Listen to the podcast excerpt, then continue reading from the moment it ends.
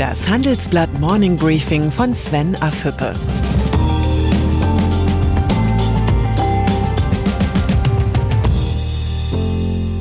Guten Morgen allerseits. Heute ist Freitag, der 2. Oktober. Und das sind unsere Themen. Der Boom der Tech-Aktien. Initiative für Verantwortungseigentum. Laschet übt Staatsmann. Verantwortungseigentum. Wenn sich 600 Persönlichkeiten zu einer Initiative zusammenschließen, dann muss es sich um ein Anliegen von höchster Dringlichkeit handeln. Und so ist es auch. Wir rufen dazu auf, gemeinsam für die Stärkung der sozialen Marktwirtschaft eine gesetzliche Innovation auf den Weg zu bringen, eine Rechtsreform für Verantwortungseigentum, heißt es in einem Brief, den 500 Unternehmer und 100 Wirtschaftsexperten unterzeichnet haben. Am Dienstag soll das Schreiben, das dem Handelsblatt bereits vorliegt, allen Bundestagsabgeordneten zugestellt werden. Zu den Unterzeichnern gehören unter anderem Christoph und Ise Bosch, Multi-Aufsichtsrätin Ann Christin Achleitner, Digitalexpertin Verena Pauster und Michael Hüter. Ziel des Bündnisses ist es, jenseits von GmbH und AG eine neue Rechtsform zu etablieren, mit der Firmen im Sinne ihrer Gründer dauerhaft fortgeführt werden können. So ist daran gedacht, dass Gewinne vornehmlich im Betrieb verbleiben und sich mögliche Nachfolger ausschließlich an den Firmenzielen orientieren. Der Gedanke ist so alt wie gut. Eigentum verpflichtet nicht nur, es braucht auch Verantwortung für Eigentum. Streit um Brexit. Die Fronten zwischen Brüssel und Großbritannien verhärten sich.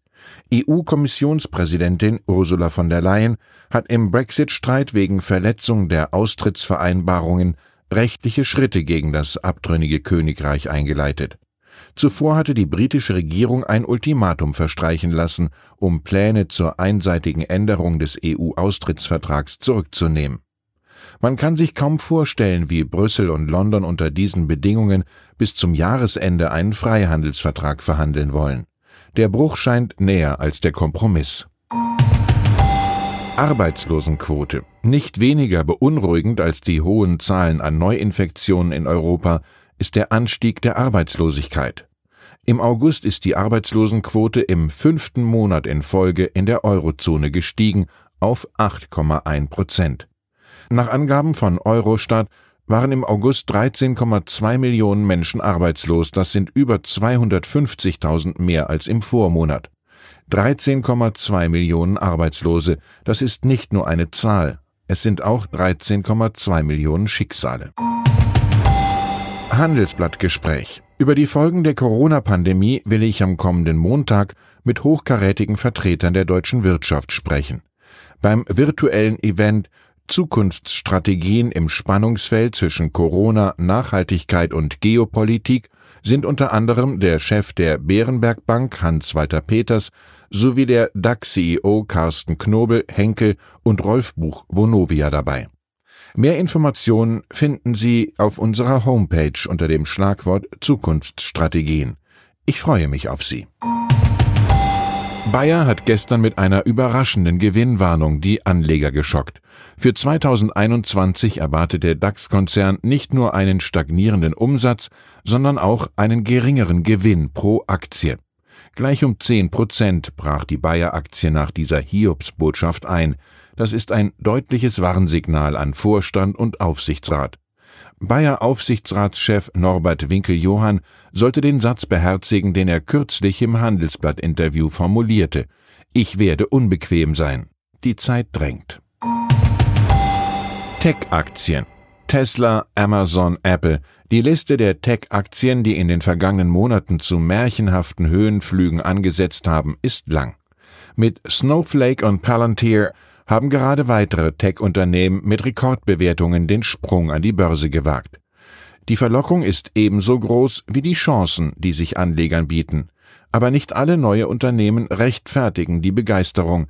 Hier gilt die Warnung von Warren Buffett. Anleger sind hoffnungsvoll, leichtgläubig, gierig und suchen nach einem Vorwand zu glauben. In der aktuellen Titelgeschichte Boom der Tech-Aktien haben wir die vielversprechenden Tech-Aktien einem gründlichen Qualitätscheck unterzogen. Das Ergebnis ist keine Garantie auf eine Traumrendite, aber eine gute Entscheidungshilfe. Mein Tipp, erst lesen, dann kaufen. Palantir-Gründer Karp. Ein außergewöhnliches Gespräch haben meine Kollegen Peter Broers und Sebastian Mattes mit Palantir-Gründer Alexander Karp geführt. Beim Spaziergang durch den englischen Garten in München gab sich Karp als Kritiker der amerikanischen Tech-Konzerne. Das Interview liest sich wie eine Abrechnung mit Geschäftsmodellen des Silicon Valley. Viele Technologieunternehmen behaupten, sie würden die Welt besser machen. Tatsächlich sind sie mitverantwortlich für zunehmende Armut und bauen ihre Geschäftsmodelle mit der Spaltung der Gesellschaft auf. Karp moniert, dass die Tech-Konzerne die Ungleichheit noch vergrößerten. Sie greifen viele traditionelle Geschäftsmodelle und Branchen an und zerstören sie. Karp geht hart mit der amerikanischen Tech-Szene ins Gericht. Im Silicon Valley gibt es nur noch eine Meinung, der man zu folgen hat, egal wen man fragt. Das ist Intoleranz pur. Doch der erfolgreiche Gründer kritisiert nicht nur, er sucht auch nach Lösungen. Karp wirbt für eine deutsche Einstellung. So wie in Deutschland müsste es einen viel stärkeren Fokus auf Konsumentendaten geben. Laschet in Rom. Wer Angela Merkel im Kanzleramt beerben will, muss auf der Weltbühne fehlerfrei agieren können.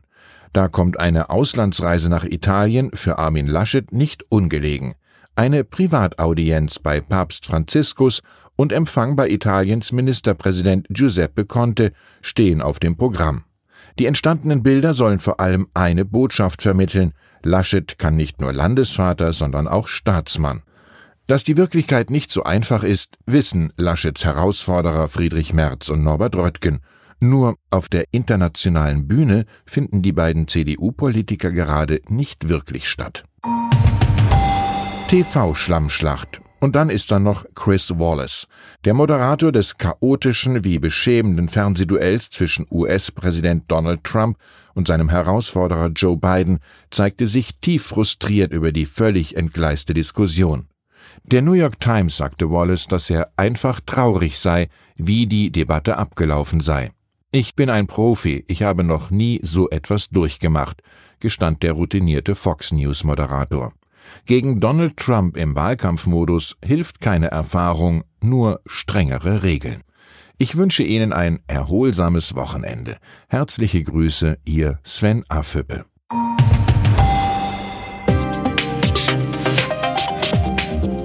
17 Uhr sprechen wir bei Handelsblatt Today über alle Themen, die die Finanzwelt bewegen. Das kann auch das Thema Nachhaltigkeit sein, das in allen Bereichen unseres Lebens immer wichtiger wird und längst auch in der Finanzwelt angekommen ist. Denn immer mehr Anleger achten bei ihren Investments auf Nachhaltigkeit und stellen höhere Anforderungen an Unternehmen.